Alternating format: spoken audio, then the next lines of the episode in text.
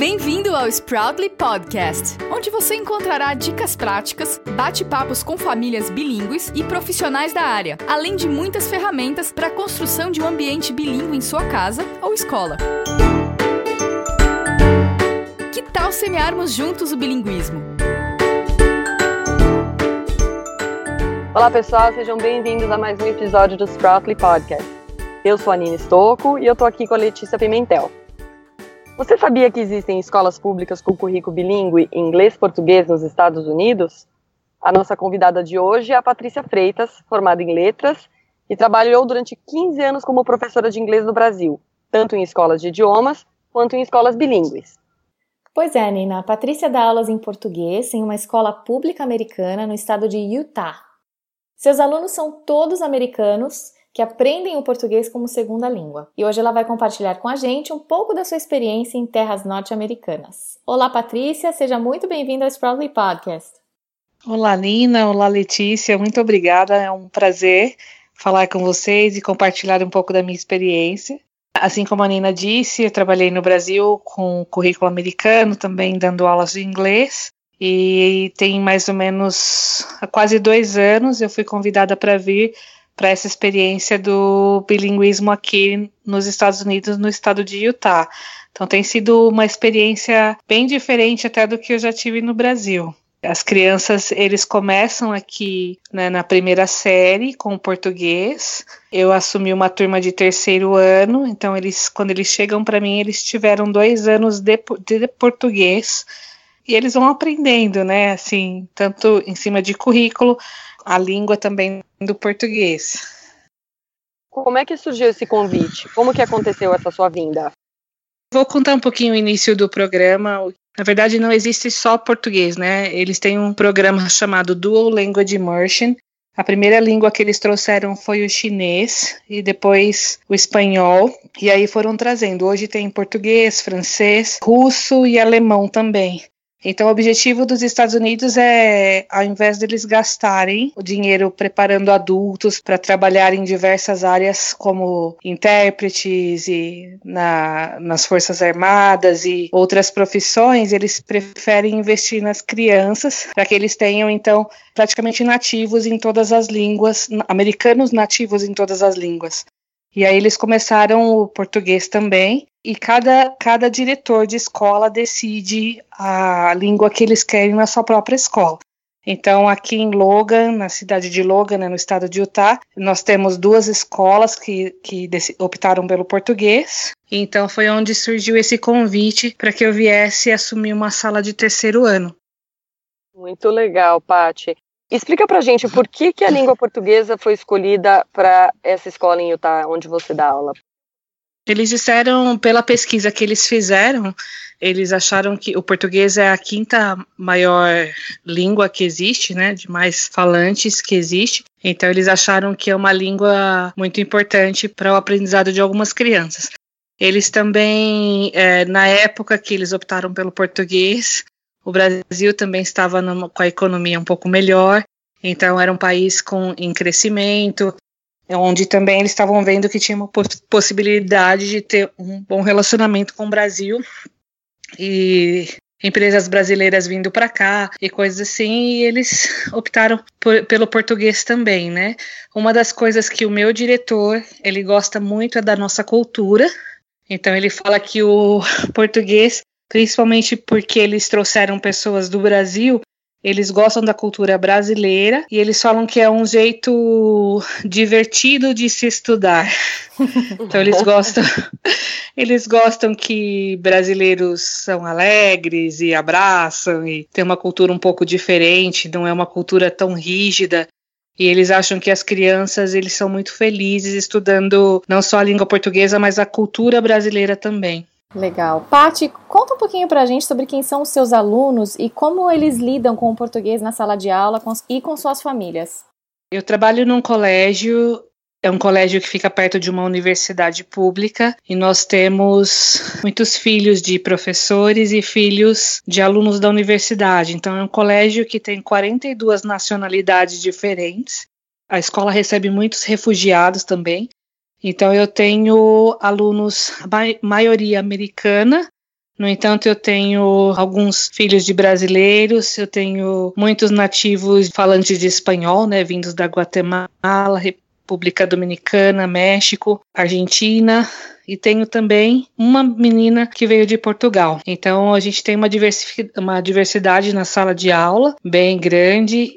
Os americanos têm os que sempre não têm contato com outra língua, eles têm um pouco mais de dificuldade. Eles aprendem, a gente tenta chegar no mesmo, no mesmo nível de português com todos eles, né? Então, eles só podem falar português na sala de aula, no horário do português. A escola funciona das 7h40 às 2h30 da tarde. Então, eles têm 50% do dia em inglês. O inglês, parte de Language Arts e Social Studies e o português de linguagem com, como português, matemática e ciências. Então, os currículos são divididos. Eu trabalho sempre em parceria com a minha parceira, uma reviso que a outra faz nas duas línguas. No entanto, parte da, do currículo que é minha responsabilidade e minha parceira ela tem a parte do currículo que é responsabilidade dela. E todos os dias a gente chama de um movimento roller coaster, né? A turma que termina comigo à tarde começa comigo no dia seguinte, começa amanhã comigo. Para que também não percam é, porque normalmente as crianças de manhã eles estão mais tranquilos e, e, mais calmos, menos cansados. Então, para que eles não tenham nenhuma defasagem por conta do horário, então a turma que termina começa amanhã no dia e vice-versa, né? O que a gente chama de roller coaster. Que legal. Muito interessante isso. E, e, e, a questão das famílias, Pati? Como que os alunos se relacionam é, com a língua portuguesa com as famílias? O Utah é um estado também bem religioso, né, predominante da religião e por conta disso muitos pais eles fizeram missão em diferentes países e nós temos alguns pais que fizeram a missão, então viveram dois anos no Brasil e eles falam português, né? Eles não têm muito vocabulário, mas conseguem se comunicar com os filhos, fazer uma leitura. E esses pais eles nos ajudam um pouco. No entanto, os pais americanos eles só falam é, inglês. Alguns pais também só têm o espanhol, apesar de morar nos Estados Unidos não falam o inglês. E a gente se comunica muito através das próprias crianças, né? Eu falo sempre em português e os filhos traduzem para os pais. Quando é alguma comunicação da escola, então a comunicação hoje tem sido traduzida nos três idiomas principais da escola, que é o inglês, o português e o espanhol. Todas as cartas, todas as notificações vão nas três línguas. E os pais gostam muito, eles são, ficam super orgulhosos de ver os filhos falando um outro idioma e não só falando, né, mas aprendendo também uh, conteúdos em outros idiomas e principalmente quando eles são voluntários na sala, eles não podem falar nada por não falar em português. No entanto, eles ficam admirados de ver quantos filhos já aprenderam em tão pouco tempo. E eu tenho alguns alunos que já estão praticamente fluentes no português. Pati, você mencionou que eles gostam muito da cultura brasileira e a gente sabe que quando a gente ensina um idioma, a gente também ensina a cultura. Então, ensinar uma língua é ensinar também a cultura relacionada ao povo uh, dessa língua. Como é que você incorpora isso nas suas aulas? Que tipo de atividade você promove? Como que isso acontece na sua sala de aula? Então, nós temos um material que foi criado no Brasil e esse material ele traz um pouco da cultura brasileira por exemplo, dentro dos textos, ele fala um pouco do folclore e sempre tem, sempre quando fala alguma coisa sobre comida, então ele tem uma abertura para que a gente prepare atividades que mostrem um pouco da, da parte cultural e também nas datas comemorativas no Brasil. Então, nós fazemos essa parte da, da parte comemorativa. Por exemplo, fevereiro foi comemorado o carnaval, final de maio, porque nós não temos aulas em, em, junho, mas final de maio eles comemoram aqui a festa junina. Então, Natal a gente explica e compara, faz uma comparação do Natal aqui, como é o Natal lá. Então, eles têm esse acesso à cultura e também no dia a dia. Eles vão perguntando para gente as situações do dia a dia por exemplo, como eu lido com certas coisas, eles percebem a diferença entre mim e a minha parceira, então eles percebem que muitas vezes ela trata certas situações de um jeito, eu de outro, então eles perguntam por quê. E eu tento incorporar essa cultura no dia a dia, assim, é, até mesmo, por exemplo, na hora do refeitório, eu sento com eles e é uma questão simples, né? A questão do uso dos talheres e guardanapos é um pouco diferente, então a gente sempre senta e eu converso como a gente faz no Brasil, eu mostro, eu mostro vídeos também. Quando nós estudamos é, vocabulário de casa, eu sempre tento mostrar fotos e vídeos de como são as casas lá, fazendo um comparativo das casas daqui. Então, do dia a dia das nossas crianças de lá com o dia a dia das nossas crianças aqui. Muito legal. Então, quer o... dizer, é bem palpável, né? Uma coisa que as crianças conseguem ver no dia a dia delas, faz sentido. Sim. Outra coisa também, eu sempre procuro, como Logan, a, Universidade do, do Estado de Utah fica em Logan e perto da nossa escola. Então, uh, eu sempre tento contatos com brasileiros que podem falar com os nossos alunos. Tem uma jogadora de basquete que foi trazida do Brasil, né, de São Bernardo, e eu consegui levá-la para a escola para falar com as crianças, a importância também de se aprender, de se aprender um outro idioma, as oportunidades que eles podem ter em outros países e não só brasileiros, né? Eu conheci um africano de Moçambique que veio fazer um mestrado na USU e ele, eu trouxe, eu consegui levá-lo também na escola para falar do português, em português e contar um pouco da cultura de Moçambique, que também é um país que fala português. Então, isso tudo tentando animá-los, né, para falar o idioma. Tem um restaurante brasileiro na cidade uma vez por semestre, nós levamos todos os alunos para esse restaurante e eles têm que fazer os pedidos em português e experimentar pelo menos três tipos de comida brasileira diferente que eles não conhecem. Que legal. Então, isso tudo faz parte da cultura. Muito bacana. E quais são as principais diferenças que você sente entre lecionar inglês numa escola bilíngue no Brasil e lecionar português em uma escola bilíngue americana? Eu acho que são culturais, porque americano tem um sistema de muitos gráficos e avaliações.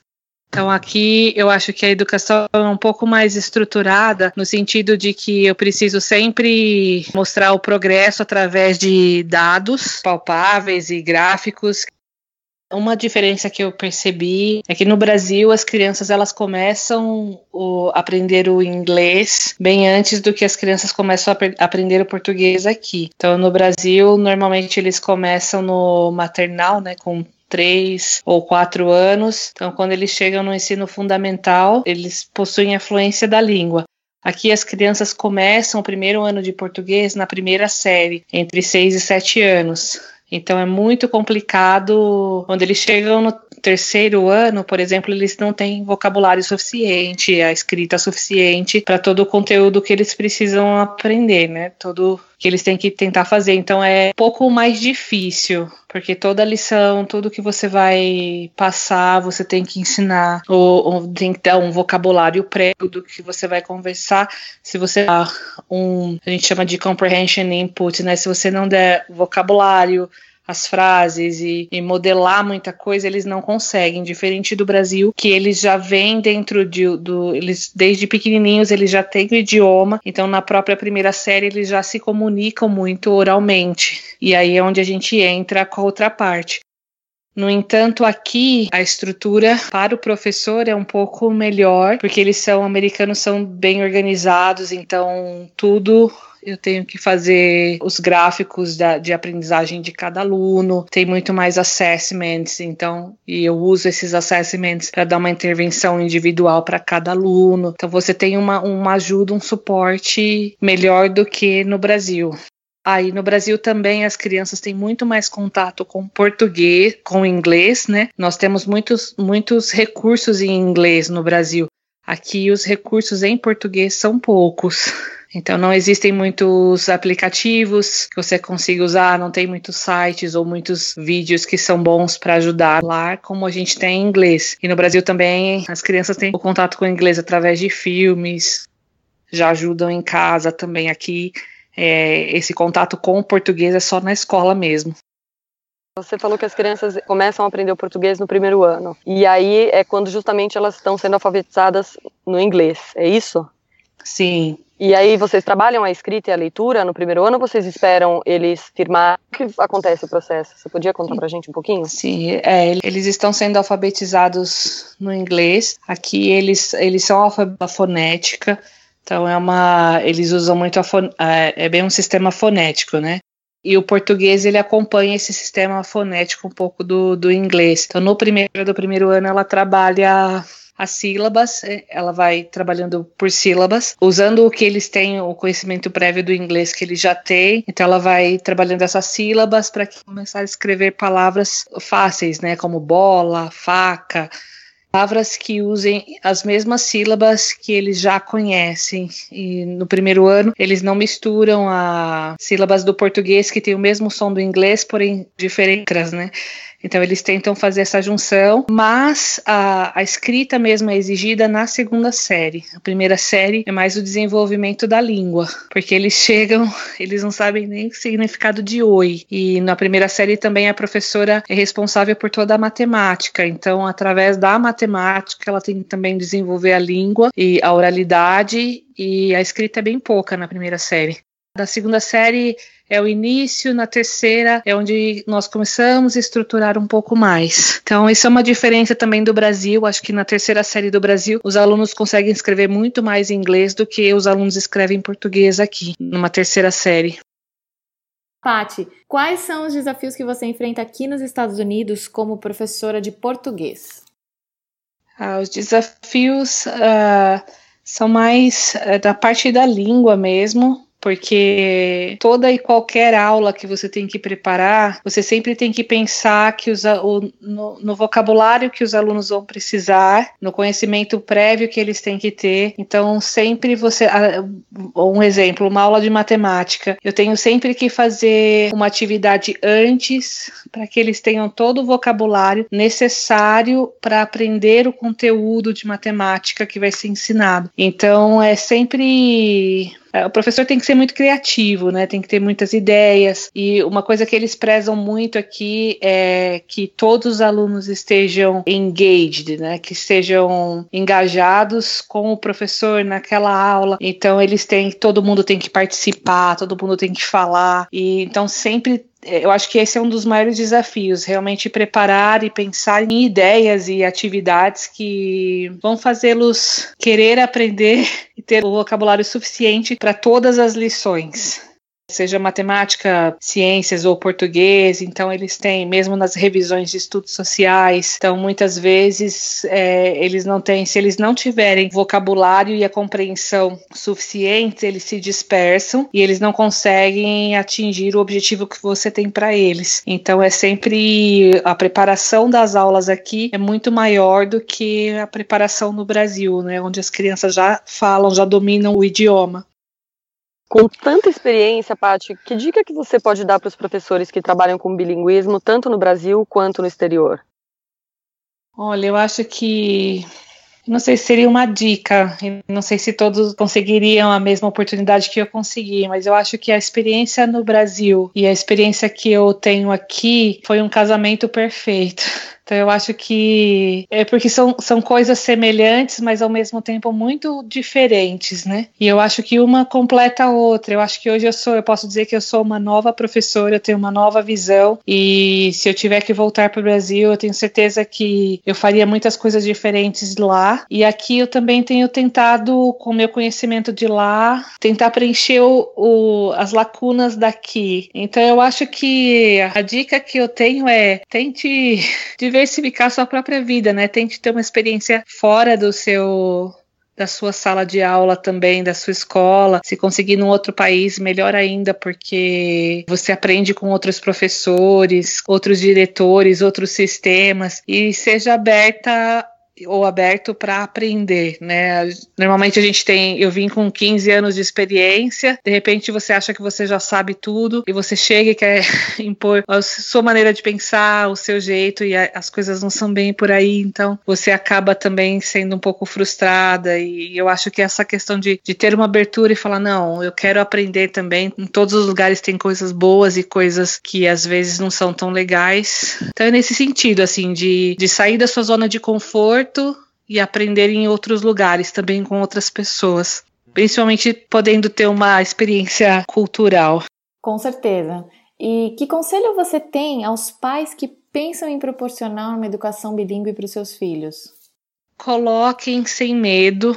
Aqui em Utah, eu não sei em outras partes, mas tem muitos pais que às vezes acham que o bilinguismo vai confundir a criança ou vai, ah, meu filho não vai tão bem na matemática porque ele está aprendendo em outra língua. Isso não é verdade, né? Coloquem sem medo porque é, as crianças, a gente tem visto nos próprios testes, as crianças que são do, de um currículo bilíngue, elas de, desenvolvem muito mais o cognitivo, elas a, a situação problema. E esse ano mesmo, os nossos alunos de terceiro ano, dentro de uns testes de compreensão de leitura aqui de Utah, eles foram os melhores do estado. E a pesquisa que foi feita em cima deles é porque eles têm que, eles desenvolvem tanto tentando tentando compreender e falar uma segunda língua, que quando eles voltam para a língua nativa, eles conseguem atingir os objetivos e conseguir compreender a sua própria língua muito melhor do que os alunos que estão no, num currículo só. Então que os pais, assim, tenham paciência. Às vezes no início parece que a criança não está entendendo nada e tem muitos pais que falam assim: "Nossa, mas parece que ele não fala em casa, não entende nada". E na verdade é todo um processo, né? Então é ter paciência para esse processo processo no dia a dia, passo a passo, e é sempre um bem, o bilinguismo é sempre um bem para o seu filho, para cada criança.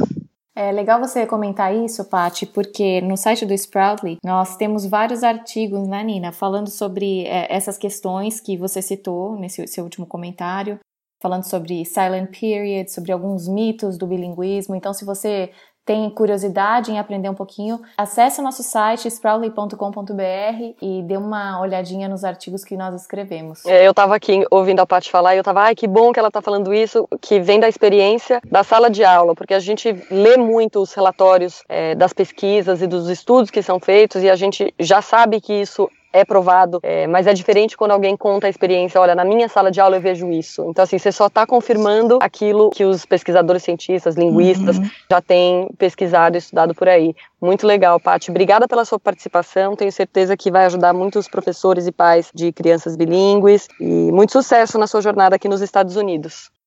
Ai, muito obrigada, obrigada pela oportunidade. Espero que tenha ajudado mesmo. Então agora vamos ouvir a dúvida do ouvinte dessa semana. Oi, meu nome é Mariana. Eu moro no exterior, a minha filha nasceu nos Estados Unidos, mas somos brasileiros e ela fala bem misturado o português e o inglês. É, o português dela é bem gringo, ela tem um sotaque forte com erros de gramática.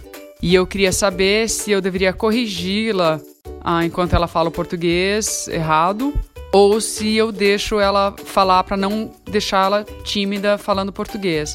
Qual que é a sua dica? Oi Mariana, obrigada por enviar sua dúvida.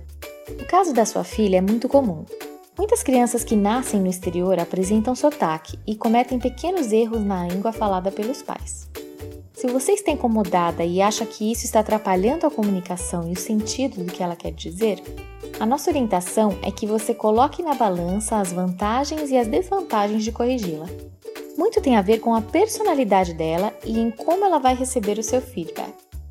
Algumas crianças ficam nervosas e desmotivadas, sentem-se envergonhadas, e isso pode fazer com que elas evitem falar o segundo idioma, já que não querem cometer erros. Se a sua filha for uma pessoa que recebe bem críticas construtivas, então vale a pena ter uma conversa com ela e explicar que você vai oferecer feedback para ajudá-la a melhorar. Cuide da forma como vai corrigi-la. Normalmente, o mais indicado é que isso ocorra entre vocês e nunca em público. No entanto, caso seja preciso fazê-lo perante outras pessoas, não seja direta na forma. O mais indicado é que você repita o que ela disse, só que da maneira correta. Por exemplo, se ela disser eu vai no cinema hoje, você pode com naturalidade repetir eu também vou ao cinema hoje. Assim, ela vai perceber o erro e com seu feedback vai poder corrigi-lo. Nesse caso, você vai precisar monitorar as reações dela quando isso acontecer e ajustar a postura de acordo com a forma como ela lida com as suas correções. Sensibilidade é a chave nessa situação. Boa sorte! Depois mande-nos um e-mail contando como tem sido sua experiência. Se você quiser fazer como a Mariana e compartilhar sua dúvida, acesse sproutly.com.br e clique no botão Faça sua pergunta. localizado no lado direito de qualquer página do site, e grave sua mensagem de voz. Se preferir, também pode enviar sua pergunta pelo sproutly.com.br/contato. Um abraço e até o nosso próximo episódio. Obrigada por participar de mais um episódio do Sproutly Podcast, o primeiro podcast brasileiro dedicado ao bilinguismo. Gostou? Compartilhe com seus amigos, siga-nos nas principais redes sociais e deixe seu review no iTunes. Até a próxima!